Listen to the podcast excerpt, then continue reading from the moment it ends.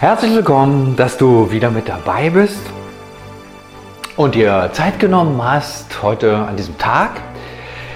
Wartest du gern? Bei mir kommt es ein bisschen darauf an, worauf ich warte. Es gibt Sachen, das Warten kein Problem, weil einfach, was weiß ich, Urlaub, Freunde treffen, was Schönes erleben. Und dann gibt es natürlich Warten, wo man denkt, oh, das zieht sich, das kann doch nicht wahr sein, Corona, ehe das weggeht oder so Dinge, die sich nie lösen oder so. Ohne Warten scheint es jedenfalls nicht zu gehen. Und die Frage ist, wie warte ich? Warte ich mit Freude, mit Erwartung? Dann bewirkt es etwas in mir oder ist das mühsam? Und ich glaube, jetzt gerade sind wir in einer Zeit, wo Warten nicht ganz ausgeschlossen ist, sondern mit dazugehört. Die Adventszeit startet gerade und das ist ja so richtig eine Zeit, wo man auf was wartet.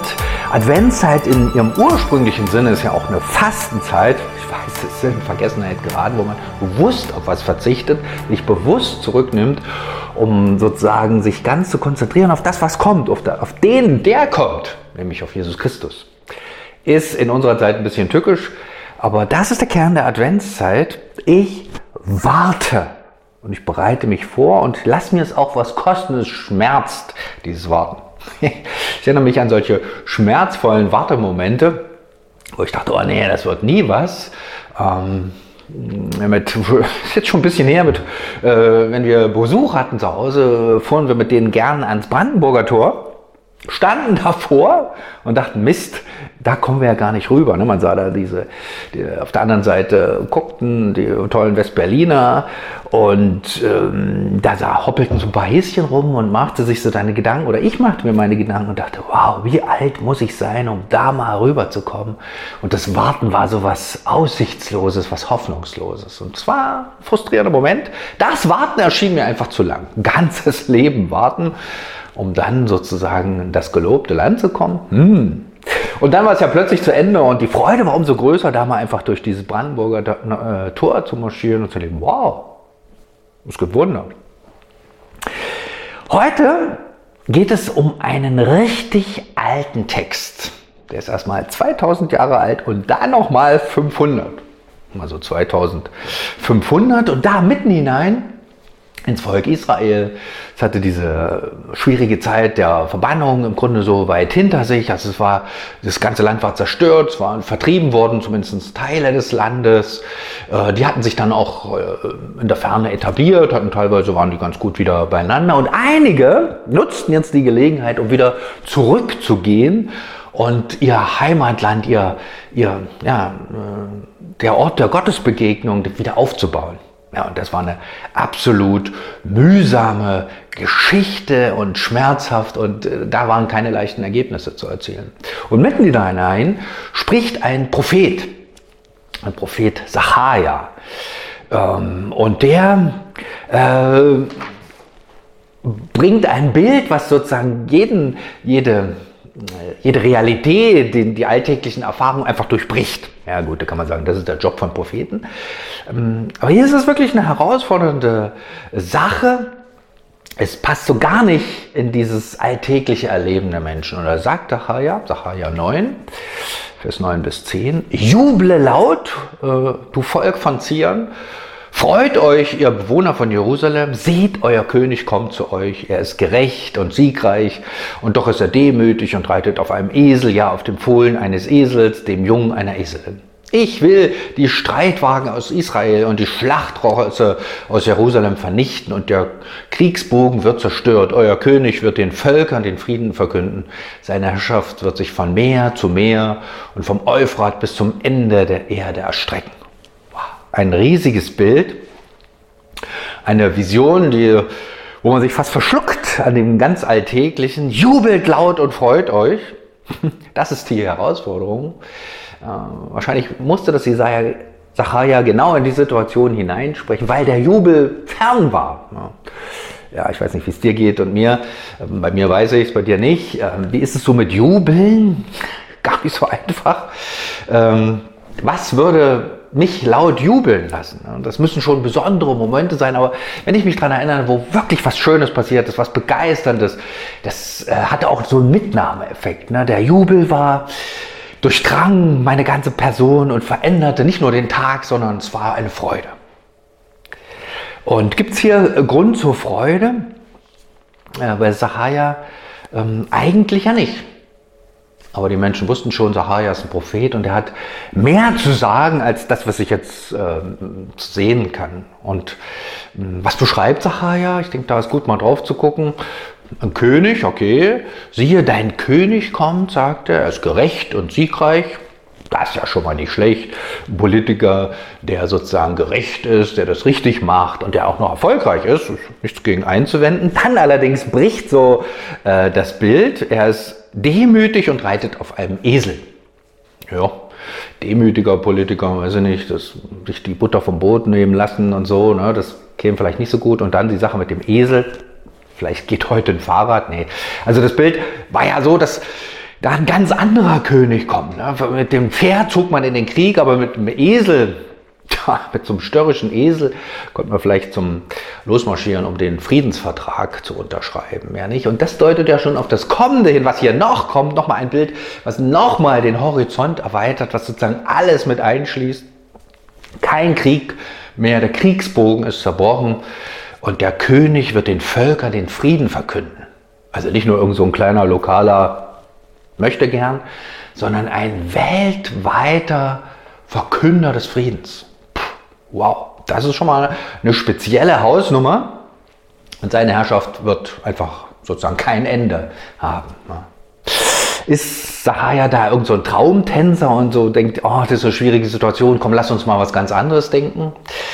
Denn realistisch wäre ja was ganz anderes für damals für die Menschen. Ne? Die erste Generation kommt, versucht einfach zu überleben und nicht zu verhungern. Ne? Die zweite Generation hat vielleicht schon so, dass es das aller, aller Nötigste hat. Und das dritte fängt langs, die dritte Generation fängt langsam an, was aufzubauen. Das wäre ja doch was Realistisches. Aber realistisch in dem Sinne ist das, was Sahaja sagt, in keiner Weise. Und erstaunlich, erstaunlich, die Menschen fangen an, dieses Wort irgendwie aufzunehmen. Das macht ihnen Hoffnung. Eine, eine, ein Bild von einem König, der kommt, von einem Retter, von einem Messias, von einem, der Jerusalem im Blick hat, aber auch der die ganze Welt im Blick hat. Das ist natürlich ein riesiges Ding und das fing an, diese Menschen damals anzuzünden, zu ermutigen, zu glauben und zu hoffen und sozusagen das immer mit so im Hinterkopf zu haben. Da kommt was. Gott Gott tut was, Gott macht was. Ja, und dann passiert lange nichts, sehr lange, 500 Jahre. Ähm, und dann plötzlich so aus dem Nichts heraus kommt Jesus, der viel von Gott und seinem Reich erzählt hat. Und natürlich, ähm, das Reich Gottes ist schon da, sagt Jesus, und es kommt auch noch. Und davon erzählt Jesus viel. Oh, und Jesus sagt ja nicht, hallo hier, ich bin der, der von dem Sachaja schon was erzählt hat, sondern Jesus ähm, steigt dann irgendwann auf so einen Esel, auf so ein richtiges junges Eselchen, auf dem noch keiner saß und zieht Richtung Jerusalem.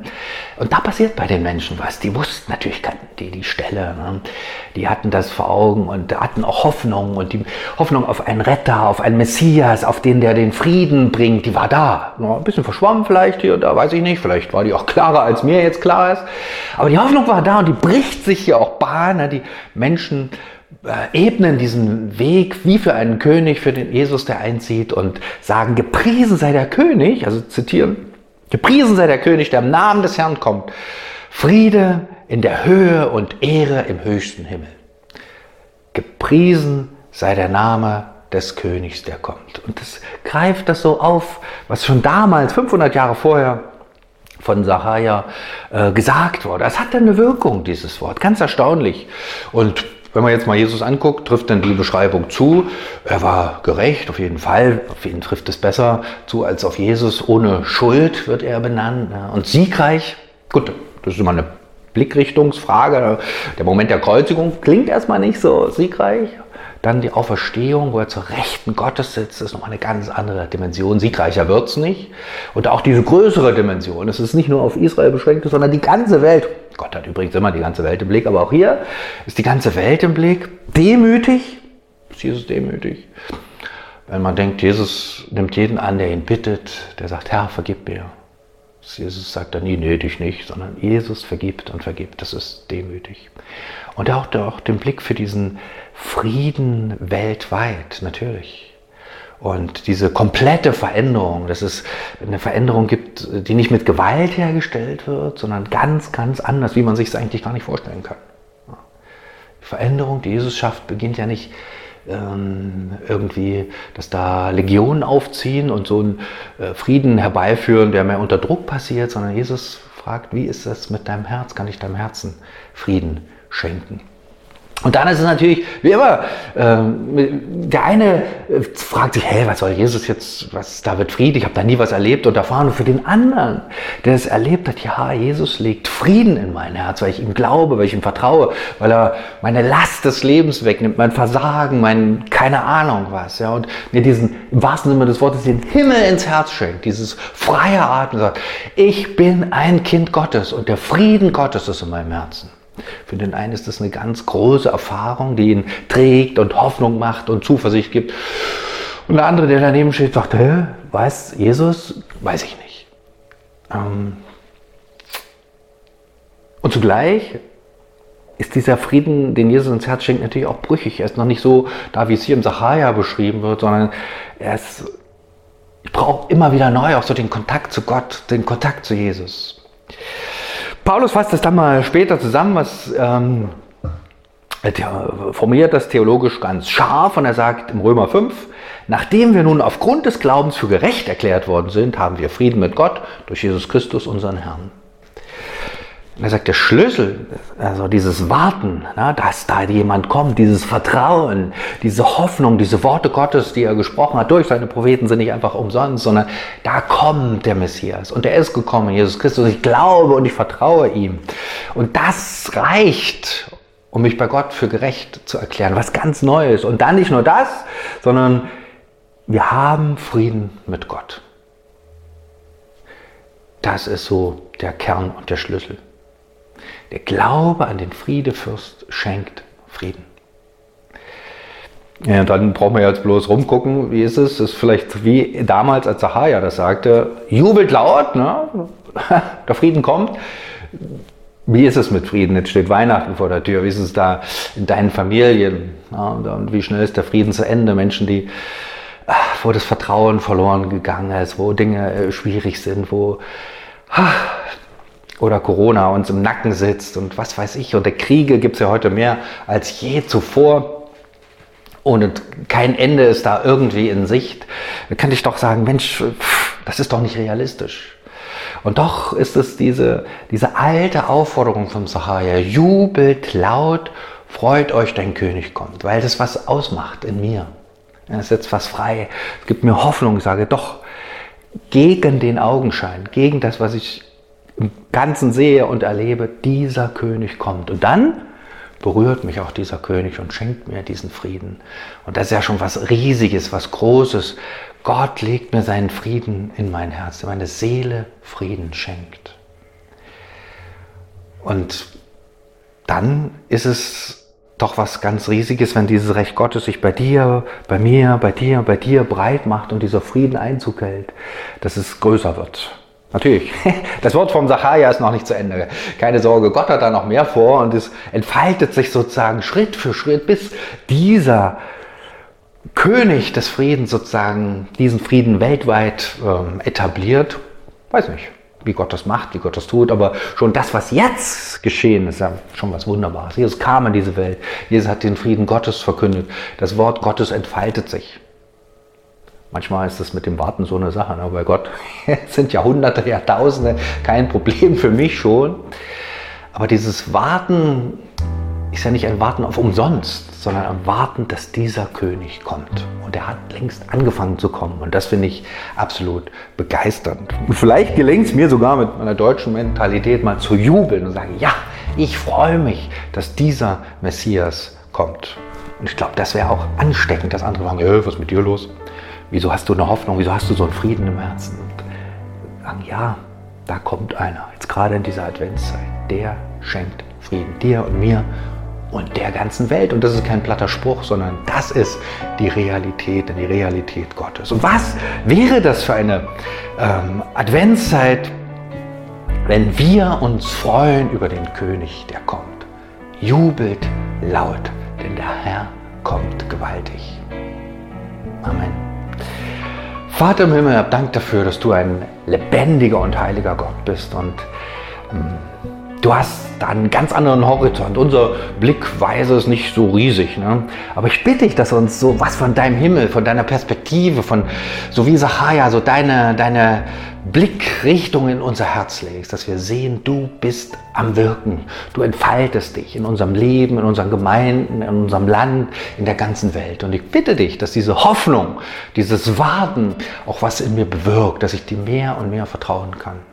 Vater Himmel, du siehst unsere Zeit, unsere Welt und ich bitte dich, dass wir äh, den Blick auf dich richten und sagen, Herr, wir verschließen in keiner Weise die die unseren Augen vor der Realität. Im Gegenteil, wir, aber wir öffnen die Augen für dich und sehen deine Wirklichkeit, weil du bist der König, der kommt.